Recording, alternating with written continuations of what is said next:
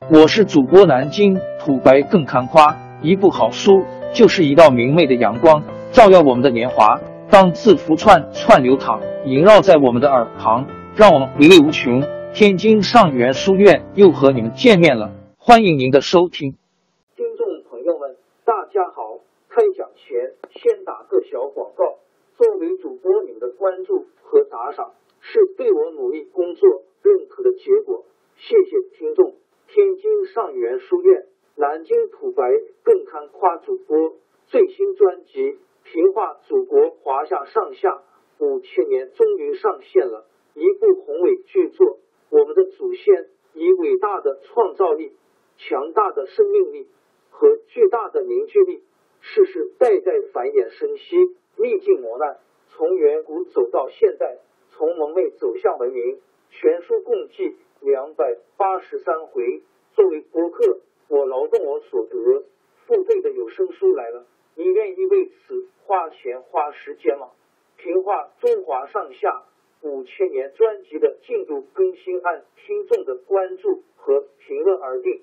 喜马拉雅号 UID 七三二六四零二二，微信号 sh 八五七三零一四四九，请多多关注。多多打赏，谢谢大家，谢谢。下面正式开讲《评话中华上下五千年》专辑。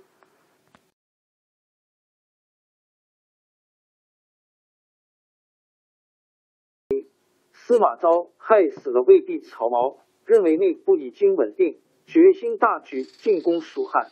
那时候，接替诸葛亮的大臣蒋琬、费辉都已死去。蜀汉担任大将军的是姜维，姜维有心继承诸葛亮的北伐事业，几乎每年都出兵攻打魏国。但是蜀汉的力量已经越来越弱，姜维不但不能够取得胜利，反而白白消耗了不少兵力。公元两百六十三年，司马昭派将军邓艾、诸葛绪各带兵三万，钟会带兵十几。万分三路进攻蜀汉，姜维看到魏军声势浩大，知道抵挡不了，把蜀兵集中到剑阁（今四川剑阁县），守住关口要道。钟会带兵到了剑阁，一时没法攻进去。邓艾看到蜀军主力守在剑阁，就带了精兵偷偷绕道到剑阁西面的一条羊肠小道上。向南进军，这一带本来是人迹不到的地方。邓艾带领这支精兵逢山开路，遇河架桥，走了七百里路，也没有被蜀军发现。最后，他们来到一条绝路上，山高谷深，没法前进。这时候，邓艾的兵士随身带的粮草已经快完了，将士们都慌了神。邓艾当机立断。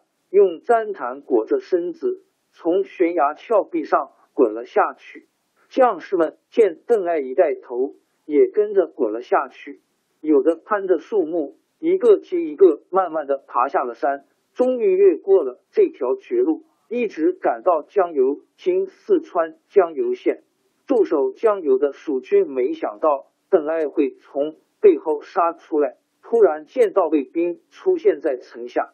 来不及组织抵抗，只好投降了。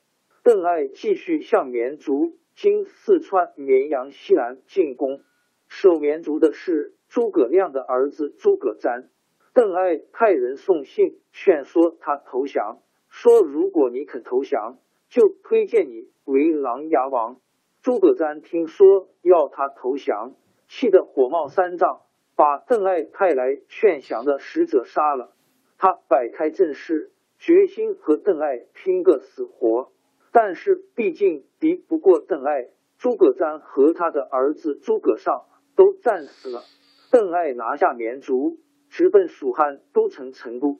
成都的百姓做梦也没想到魏兵来的那么快。一听邓艾兵临城下，纷纷到山上树林里去避难。蜀汉朝廷更是乱成一团。后主赶快召集大臣商量，有人主张往南逃，有的主张投靠东吴，有人认为现在魏国大军压境，不如趁早投降。后主是个没主意又胆小的人，根本不想抵抗。等邓艾大军到达成都，他已经叫人反绑着两手，率领文武百官出城门投降了。邓艾进了成都，觉得自己了不起，骄傲起来，连钟会也不在他眼里。他直接向司马昭上书，要趁这次打胜仗的势头，一鼓作气把东吴灭掉。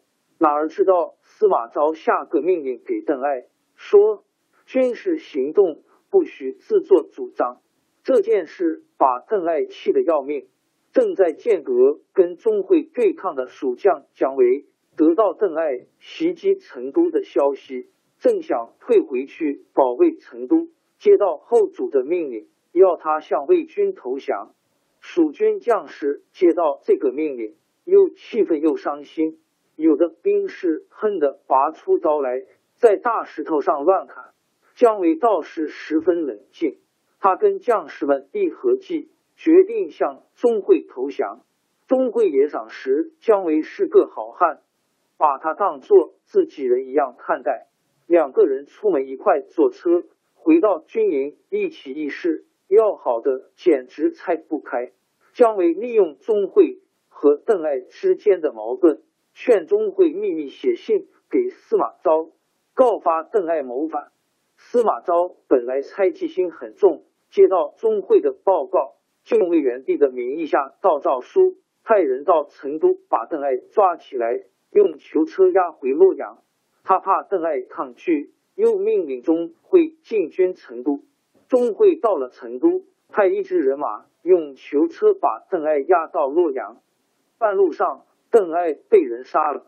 钟会用计除掉了邓艾以后，兵权全掌握在他一个人手里，他就决定谋反了。钟会跟姜维一商量，姜维完全赞同他，因为姜维另外有他自己的打算。他想利用钟会杀掉魏军将领，然后再除掉钟会。他偷偷的给刘禅送了一封信，说请陛下再忍受几天委屈，臣一定把国家恢复过来。钟会哪儿知道姜维的打算？他以为姜维真心跟他合伙反司马昭。他假传太后的命令，说司马昭杀害魏元帝，叫他发兵讨伐。他怕魏军将领不服，把他们软禁在蜀宫里。魏军将士对钟会的命令本来有点怀疑，后来有人传出谣言，说钟会、姜维要把北方来的将士杀光。这一来，大家都乱了起来，有的在宫殿四周放了火，乱兵进了宫，姜维、钟会控制不住，都王朝更迭，江山易主。世事山河都会变迁，其实我们无需不辞辛劳去追寻什么永远，活在当下，做每一件自己想做的事，去每一座和自己有缘的城市，看每一道动人心肠的风景，珍惜每一个擦肩的路人。纵算经历颠沛，尝尽苦楚，也无怨悔。感谢您的收听，朋友们，让我们下期再见。